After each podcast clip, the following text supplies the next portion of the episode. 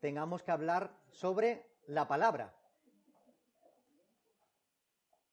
Si estamos celebrando el día de la Biblia, evidentemente hoy vamos a hablar sobre la palabra.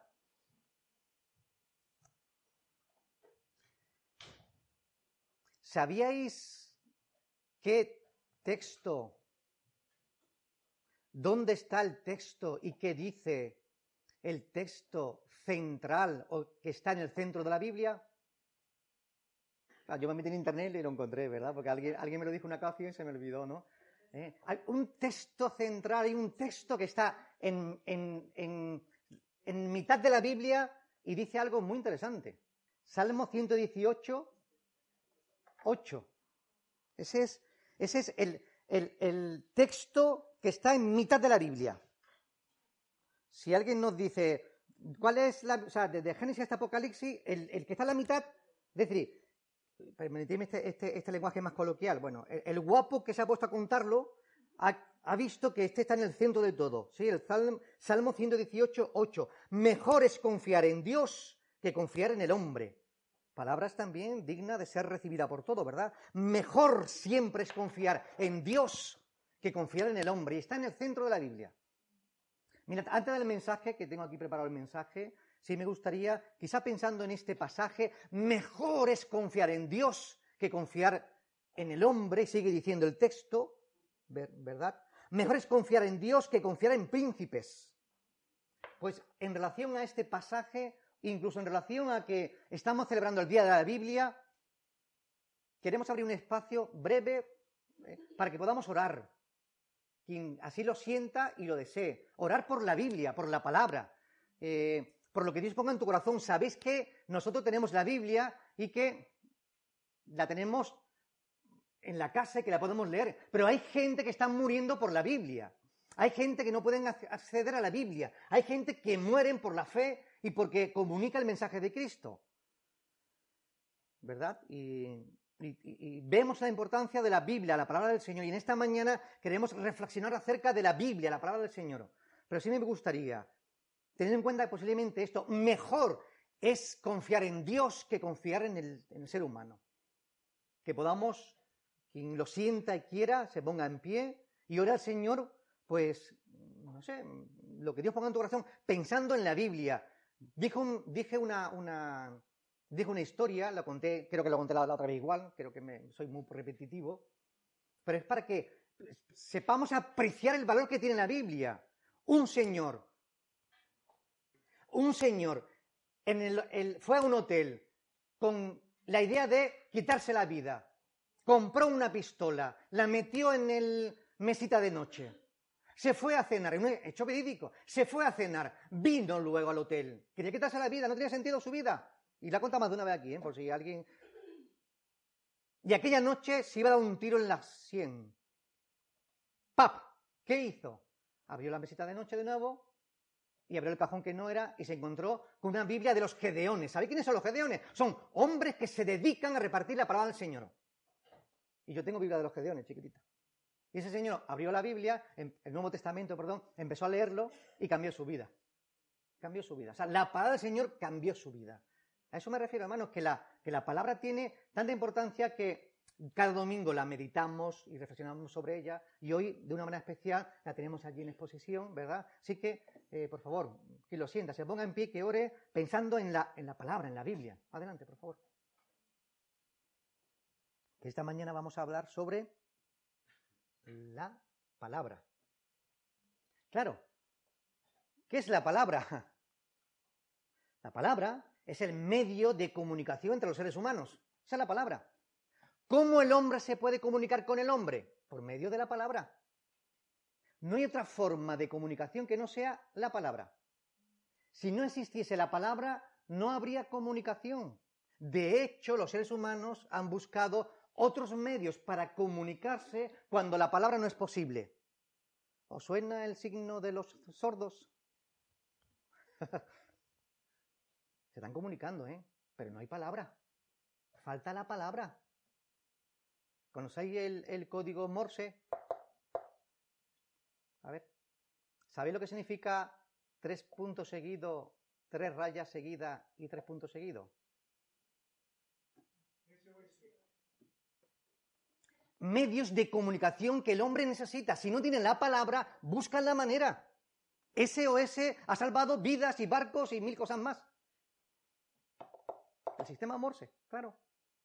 La palabra es necesaria para que los seres humanos se comuniquen.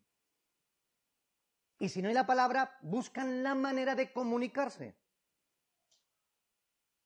Oye, también Dios utilizó la palabra para comunicarse. ¿Por qué? Porque no podía ser de otra manera, sino por la palabra. Si no existiese la palabra, Dios tampoco se pudo haber comunicado con el ser humano. ¿Por qué? Porque el ser humano, la única manera de entenderse es por medio de la palabra. Bueno, hemos dicho también estos códigos, esos son ya son momentos distintos, ¿verdad? Pero en la palabra es la forma de comunicarse. Y Dios utilizó la palabra para comunicarse. Por lo tanto, Dios se comunicó por la palabra. Pero en esta mañana nosotros no vamos a hablar de la palabra de los hombres, vamos a hablar de la palabra de Dios. ¿Por qué? Hombre, lo hemos comenzado diciendo, ¿verdad? ¿Eh? Que hemos dicho eso, ¿verdad? Que mejor es poner nuestra confianza en Dios que en los hombres. Podemos confiar más en la palabra de Dios que en las palabras de los hombres. ¿Por qué? Porque fallamos. Yo no, tú también. Todos fallamos. Yo no, tú también. No, no, no, yo no, tú también. Todos, todos fallamos siempre con la palabra. Siempre. Pero Dios nunca falla con su palabra. Jamás ha fallado Dios con su palabra. Claro, mirad, también importante esto que lo tengamos muy, presente. O sea, Dios es mucho más que la palabra. No olvidemos esto, ¿eh? Claro, en esta mañana nos vamos a limitar de hablar de qué? De la palabra, la Sagrada Escritura. Aquel libro y este que está aquí. Pero repito esta idea. Dios es mucho más que la Sagrada Escritura. Esto también lo sabemos, pero a veces hay que recordarlo. Dios es mucho más que todo eso. ¿Por qué? Porque esto es su palabra escrita, transmitida, comunicada. Ha llegado al mundo. Pero Dios es mucho más que todo eso mirad este lenguaje que a veces utilizamos y se utiliza la palabra. Dios es amor. Dios es amor. Dios es mucho más que amor. Pero una manera de comunicarse que Dios es, es el amor por excelencia. Pero Dios es mucho más que amor. Dios no se puede limitar en el amor. Dios es, es Dios. Es un ser, ser que tiene vida, que lo ha tenido, que lo tiene y que lo tendrá. O sea que Dios es mucho más que la palabra. Y Dios es mucho más que esta palabra que tenemos aquí. Mm. De hecho, a ver si lo explico bien, esos llamados teólogos liberales, ¿qué es un teólogo liberal? Un teólogo es un hombre que estudia la Biblia. ¿Y qué es liberal? Bueno, pues que tiene ciertos acercamientos a la escritura, a la escritura, ve la diferencia ahora de la escritura, cierto acercamiento y pone en duda si es, si no es o si deja de ser. Claro, yo os pregunto, Este libro, en la Biblia, ¿eh? Este libro, ¿es la palabra de Dios? Este libro, ¿es palabra de Dios? Este libro, ¿contiene palabra de Dios? Este libro, ¿contiene la palabra de Dios? Ahí son grandes teólogos liberales. ¿Cómo saltamos y decimos, hermano, esto es la palabra de Dios, contiene la palabra de Dios, es palabra de Dios y contiene la palabra de Dios. Es todo. Es todo. Es todo. Y ahí no nos equivocamos. Mirad. Eh, famosa frase de Lutero. Recientemente que, bueno, recientemente dije, no, sí. Recientemente, o cuando se celebró, ya no me acuerdo, ¿verdad? Esa famosa frase que aparece en, Google y, en, los, en los tratados que se ha repartido a veces, ¿verdad?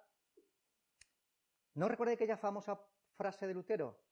Yo no hice nada. La palabra lo hizo todo. ¿Qué significa eso? Yo no hice nada. La palabra lo hizo todo. Todos sabemos lo que pasó con Lutero, ¿verdad? Europa, cuidado, Europa estaba en un caos espiritual. Y Dios, por medio de su palabra, fue Dios, el énfasis siempre en Dios, no en Lutero. Dios, por medio de su palabra, trajo un despertar donde la gente comenzaron a leer en su lengua vernácula la palabra. Y entonces él está convencido de que no hizo nada, aunque puso 95 tesis, aunque encontró que la justificación por la fe, ¿verdad? Era se justificaba uno por la fe, pero era la palabra. La palabra lo hizo todo. ¿Veis el poder que tiene la palabra? En este caso diríamos, ¿vemos el poder que tienen las escrituras? Tiene un poder tremendo. De hecho, Pablo lo dijo, ¿verdad? El Evangelio es poder de Dios para transformar primeramente al judío y luego también al griego, es decir, a los gentiles y a los demás, a nosotros. Es el poder que tiene. Mirad, eh, leía que me dejó impresionado. ¿eh? Leí una historia en la cárcel de, El Salvador, las maras. Este no suena, ¿verdad? La mara. Ese movimiento de hombres, mujeres también, bueno, no sé muy bien. Esos, ese grupo que son delincuentes, que son asesinos, que distorsionan, que, que matan, que asesinan, que se han hecho dueño del país. Según leía, creo que sí, no me equivoco mal, el 90% del Salvador estaba en manos de la Mara. ¡Qué barbaridad! Bueno, la idea es esta, hermano. En la cárcel, lo leí y me, y me quedó claro. Quien lo, quien, lo, quien lo, contaba parece que era poeta. Yo no, yo, de poeta tengo más bien más un poco. Y lo narraba de una manera que me quedó, me dejó. Decía que salía el sol y brillaba y se encontraba a un señor de pie que, que tú lo mirabas y tenía mm, tatus desde los pies hasta la cabeza, la oreja tatuada. Y tú mirabas a ese señor y estaba delante de un grupo de gente. Y ese señor lo que hacía era alabar al Señor, bendecir al Señor. Horas y horas y horas dándole, Señor, las gracias por su palabra. Porque la palabra había llegado a la cárcel y se había transformado este grupo de delincuentes, se habían transformado, convertido en cristianos. Estaba en la cárcel, estaban cumpliendo su condena. Qué cosa más bonita. Ver a ese grupo de personas que con la palabra habían asesinado, habían maltratado, habían hecho mil cosas y ahora con la palabra estaban alabando al Dios vivo. Y desde su corazón salía, pues eso, que Dios le había transformado. Pero repito, llama la atención porque tenía tatuajes hasta en la oreja. Pero eran, hombres transformados por la palabra. Y decía este, este señor, este, eh, que estaban horas y horas y horas alabando al Señor, bendiciendo su nombre, escuchando la palabra y predicando. ¿No es eso bonito lo que hizo la palabra allí? Eso lo hizo la palabra, las escrituras. Miren ese lenguaje. Las escrituras hizo, hizo este cambio en sus vidas. Eh, eso fue. Mirad. En esta mañana hemos leído el Salmo 119. No vamos a meditar en ese salmo, ¿eh? 175 versículos, ¿verdad? Pero lo hemos seleccionado por la importancia del día de la Biblia, claro. Y que nunca hemos conseguido, no sé, quizás sí, pero leer tanto como hoy. Y yo creo que deberíamos leer mucho más. Porque se ha perdido la importancia de la lectura. Hermano, yo estoy en iglesia, yo he ido a iglesia donde no salió ni la palabra. ¿No creéis que esto es lamentable? He estado en iglesia donde casi no se ha leído la palabra. Pero si es que la palabra que lees en domingo, este es el momento. Y dejar que la palabra por sí sola toque nuestros corazones, nos transforme, y por lo tanto es muy importante cuando se lea la palabra que estemos muy atentos. Que no estemos despistados pensando en... Cuando se lee la palabra que estemos muy atentos. Porque Dios con su palabra perfectamente nos puede hablar, cambiar y transformar nuestra vida. ¿Cómo? Por su palabra. Ya sabéis que por lo menos aquí lo intentamos, ¿verdad? Intentamos leer y leer las escrituras. Mira, pues en esta mañana, ¿verdad? Que hemos cogido, escogido el Salmo 119, no es que vamos a predicar sobre él, pero es central, porque habla desde el versículo 1 hasta el, último, el, el 175, tiene que ver con las escrituras. Tiene que ver con las escrituras, ¿verdad? Mirad. Eh, alguien dijo, bueno, alguien dijo, sí, en el estudio que se hizo sobre el Salmo 119, que, y está muy claro que el tema principal aquí es la palabra, las escrituras. Y hemos dicho que es el salmo, es el texto más largo que hay de las escrituras, ¿verdad? Y el salmista utiliza el término escrituras de manera sinónima con otros términos que tienen que ver también con la escritura. Habla de la ley. ¿Qué es la ley? También las escrituras. Se repite constantemente la ley. ¿Cómo se, ¿Cuál es la palabra ley en hebreo? O sea, no, va a sonar, aunque creáis que no lo, sabe, no sabemos. La Torah. Se repite el término ley. Además, está unido a un verbo que significa enseñar. La ley está para ser enseñada. Por lo tanto, la ley significa para estar enseñada y para ser también obedecida. Término también, otro término es testimonio. La escritura se puede, se tiene como sinónimo la ley y también el término testimonio. Significa los testimonios de Dios que también son confiables, más confiables que nuestras propias palabras. También viene otro sinónimo como es precepto. También tiene que ver con la palabra. Y el término precepto tiene que ver con la idea de la instrucción. La palabra es para ser instruida, para que nos instruya. Y Dios nos instruye en los Siempre alguien me dijo, pero bueno, ¿y eso del Levítico? ¿Y eso de la adoración en Levítico? ¿Y eso de tantos la, eh, los holocaustos y las ofrendas y las víctimas? ¿Tiene algún sentido? Claro que tiene algún sentido. Y esos detalles que se expresan ahí tienen su, sentido, tienen todo el sentido. Lo que se enseña en la Biblia, que por cierto, esto no podemos olvidarlo, ¿eh? Y si alguien lo, lo olvida, en esta mañana se lo quiero recordar. La Biblia es, desde Génesis hasta Apocalipsis, es toda la palabra. ¿He escuchado? No, no. Yo me limito a predicar y hablar sobre el Nuevo Testamento. ¿Y el Antiguo Testamento qué? También es palabra de Dios, ¿eh? Y a veces podemos hasta desecharla. ¿Qué me va a decir a mí Levítico? ¿O qué me enseña a mí este otro libro, o Éxodo? Lo dice el texto, ¿no? Toda la escritura es inspirada por Dios. Y útil y buena para enseñarnos, para redarguirnos, para soltarnos. Toda la palabra de Dios, no solamente un cachito. Es toda la palabra de, Dios, ¿verdad? Pero lamentable, o sea, digo lamentablemente por decir algo, ¿no? No sé si estaréis de acuerdo conmigo, pero yo escucho más mensaje del Nuevo Testamento que del Antiguo. Y perdemos mucho. Perdemos mucho. ¿Por qué? Porque en el Antiguo Testamento es la palabra de Dios. También hay riquezas, pero sin darnos cuenta, y yo también posiblemente he caído en eso, nos limitamos a predicar y a estudiar el Nuevo Testamento. ¿Y el Antiguo? Es que no tiene nada que decir el Antiguo Testamento. Hermano, el Antiguo Testamento tiene que decir mucho y muchas cosas que no estamos haciendo. Y tenemos que acudir al Antiguo Testamento. No para que nos salve. Dios siempre nos salvado de la misma manera. ¿Cómo?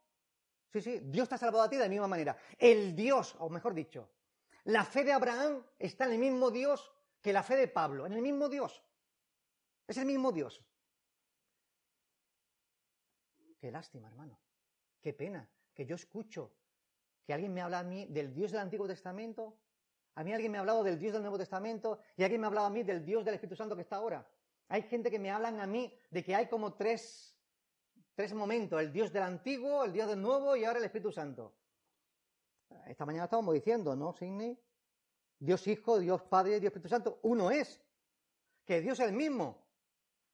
Entonces, es que en el Antiguo Testamento no estaba el Espíritu Santo, no estaba Jesús. Siempre han estado operando juntos. Y las enseñanzas que tenemos en el Antiguo Testamento también son propias y necesarias que aprendamos, que sean aprendidas. Preceptos, estatutos, ¿verdad? Mandamientos, ordenanzas. Y sobre todo, lo que más abunda es el término palabra. ¿Os suena el, palabra, término palabra? Dabar.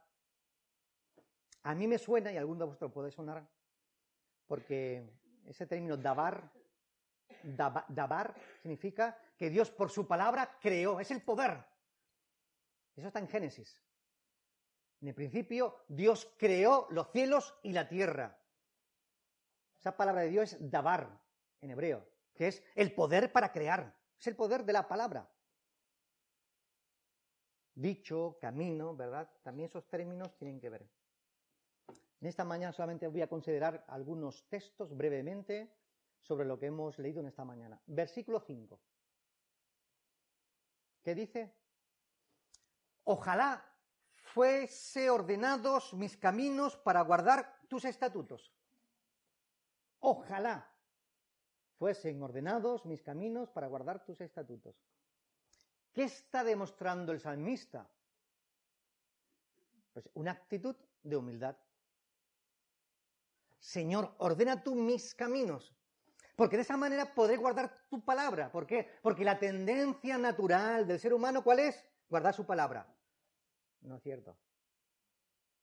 La tendencia del ser humano no es amar, es aborrecer. La tendencia del ser humano no es ayudar, es recibir. Es la tendencia del ser humano. ¿Por qué? Porque es nuestra tendencia pecaminosa.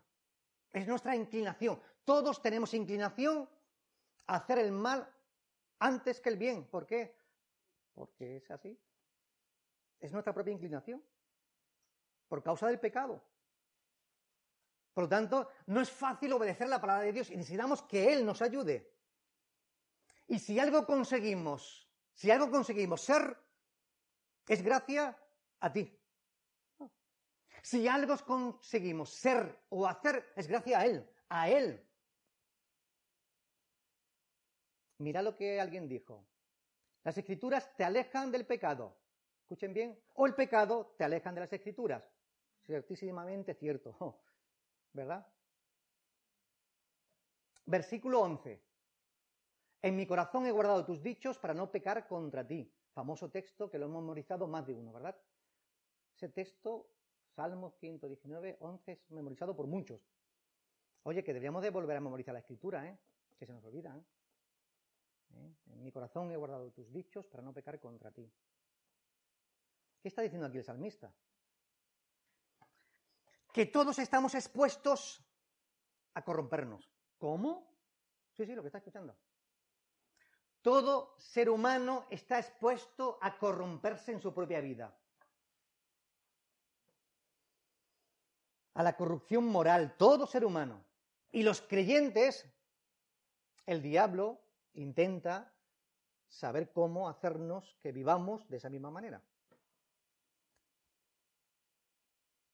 ¿Por qué? Porque el pecado está en la puerta. ¿No recordáis lo que encontramos en el asunto de Caín y Abel? Caín mató a su hermano Abel.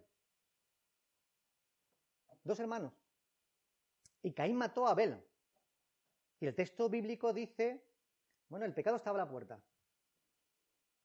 El pecado estaba a la puerta y estaba llamando. Y tú podías enseñorearte del pecado y dominarlo. ¿Por qué? Porque podía hacerlo. Sin embargo, te dejaste, te dejaste y mataste a tu hermano. Es decir, hay quienes dicen, las leyes cívicas y las leyes morales pueden evitar que el ser humano peque. Mentira. No hay ninguna ley, ni cívica, ni moral, ni ningún tipo de conducta que te pueda ayudar a evitar el pecado. ¿Sabéis por qué? Porque eso viene desde adentro. El pecado viene desde adentro, no desde afuera. ¿Qué es lo que contamina? Lo que, lo que entra o lo que sale de la boca del hombre. Recordad aquellas cuestiones que Jesús planteó, ¿verdad? Así que los cambios vienen desde adentro, no desde afuera. Desde afuera son una simple reforma. Podemos reformarnos. Pero la conversión, la conversión viene de arriba, ¿verdad? Versículo 24. Pues tus testimonios son mis delicias y mis consejeros. ¿De verdad? ¿Sí?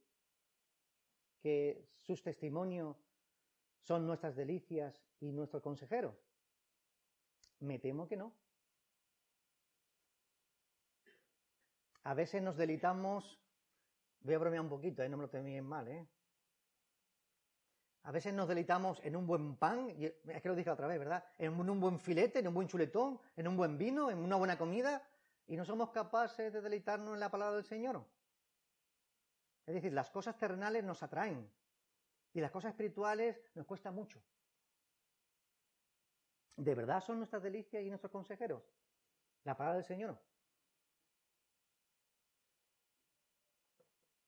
¿Cómo de vivir en la vida de Dios en la tierra si no es a través de su palabra? Versículo 30. Escogí el camino de la verdad, he puesto tus juicios delante de mí. Aquí el salmista, versículo del 25 al 32, ¿de qué está hablando? Está abatido. está ansioso, pero él sabe que la escritura, que en la palabra está el sostén y el aliento. Por esta razón, él dice que ha escogido y pone eh, su pone los juicios de Dios delante de él. Y ha escogido el camino de la verdad. Versículo 37. Aparta mis ojos que no vean la, la vanidad. Avívame en tu camino. Interesante afirmación. Es una petición del salmista. Aparta mis ojos que no vean la vanidad. Avívame en tu camino. El salmista está solicitando a Dios que le ayuda, que le que le pueda obedecer y conducir en la vida. Es decir, que es el auxilio. ¿Cuál es el auxilio del creyente? Señor, su palabra. ¿Para qué? Para que no ande en el camino de la vanidad. ¿Qué es la vanidad? Una vida sin sentido, en la que el mundo ha caído. Vanidad de vanidades. El mundo ha caído en la vanidad, en un mundo sin sentido. Bueno, intenta llenar su vacío con el mundo, con los placeres, drogas, sexo, alcohol, riqueza, honra, gloria, poder y lamentablemente a veces trabajo, familia.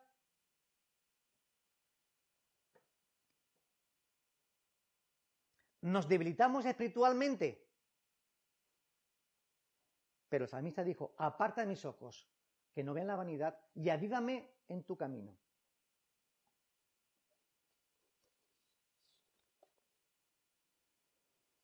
Mirad, hasta aquí hemos hablado de que la escritura nos aleja del pecado, nos ayuda a vivir en santidad, nos ayuda a ser sabios y también nos ayuda a vivir sostenido por su gracia. Pero claro, hemos estado hablando sobre las escrituras. Y dijimos, y hemos comenzado diciendo, ¿verdad? Que Dios es mucho más que la palabra y que nos hemos limitado en esta reflexión, no tanto en la introducción, sino en el desarrollo, ¿verdad?, a hablar sobre las sagradas escrituras. Pero no podemos olvidar también la palabra de Dios expresada, no tanto ya la escrita, aunque evidentemente lo que Dios dijo luego se recogió, luego se transmitió oralmente y en su momento se colocó en papel. Ese fue el proceso. Dios hablaba, la gente escuchaba, lo que Dios hablaba se comunicaba por la palabra. Oye, mira, Dios me ha dicho. Esa fue, esa fue la transmisión. De generación a generación se transmitía la palabra. Luego se puso por escrito. Y tenemos las escrituras. Pero no podemos olvidar, y en esta mañana vamos a señalar, que Dios también se comunicó verbalmente por la palabra. ¿Cómo fue la comunicación entre Dios y Adán y Eva? El Espíritu se movía por la faz de la tierra. ¿Verdad? Y Dios le, dijo, a Adán y Eva, oye, mirad, mira todo lo que he creado, qué bello es, qué gran paraíso. Podéis comer, podéis hacer, pero de este árbol, este, solamente te voy a pedir una cosita, solo una. Este árbol, por favor, ni lo toques. Solamente te voy a pedir una cosa. ¿Qué vemos ahí? Dios estaba hablando como habla un padre con los hijos, pero este árbol, por favor, de ese fruto ni coma. Estaba comunicando por la palabra. ¿Qué encontramos con Abraham? ¿Qué le dijo Abraham? Abraham, vete de tu tierra y de tu gente a la tierra que yo te mostraré. ¿Cómo se comunicó Dios por medio de Abraham? El texto solamente nos dice eso. Dios le habló a Abraham. ¿Cómo? No dice cómo. Podemos pensar que fue por la palabra. ¿O no recordáis a Samuel? Un niño. ¿Cómo? ¿Que Dios también habla a los niños? Sí, también Dios habla a los niños. Samuel era un jovencito, ¿eh? No era un adulto ni era, ni era una persona mayor. Samuel era un jovencito, un niño. Samuel, Samuel, y estuvo hablando Dios con Samuel. ¿O no recordamos a Saulo? Jesús, el glorificado. Dios habló con Saulo, ¿verdad? Saulo, Saulo, ¿por qué me persigues? ¿Qué era eso si no? Dios hablando, Jesús hablando, con voz audible. Era el Cristo glorificado hablando con una voz audible. ¿Quién lo escuchó? Los demás, dice el texto, que no solamente Saulo. Saulo, Saulo, ¿por qué me persigues? Eso fue lo que escuchó Saulo, ¿eh? Escuchó eso con voz audible. Dios se comunicó por la palabra.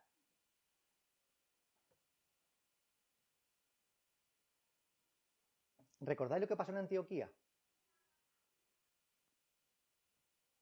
Dijo el Espíritu, apartarme a Saulo y a Bernabé para la obra a la cual yo los voy a enviar. ¿Quién habló ahí?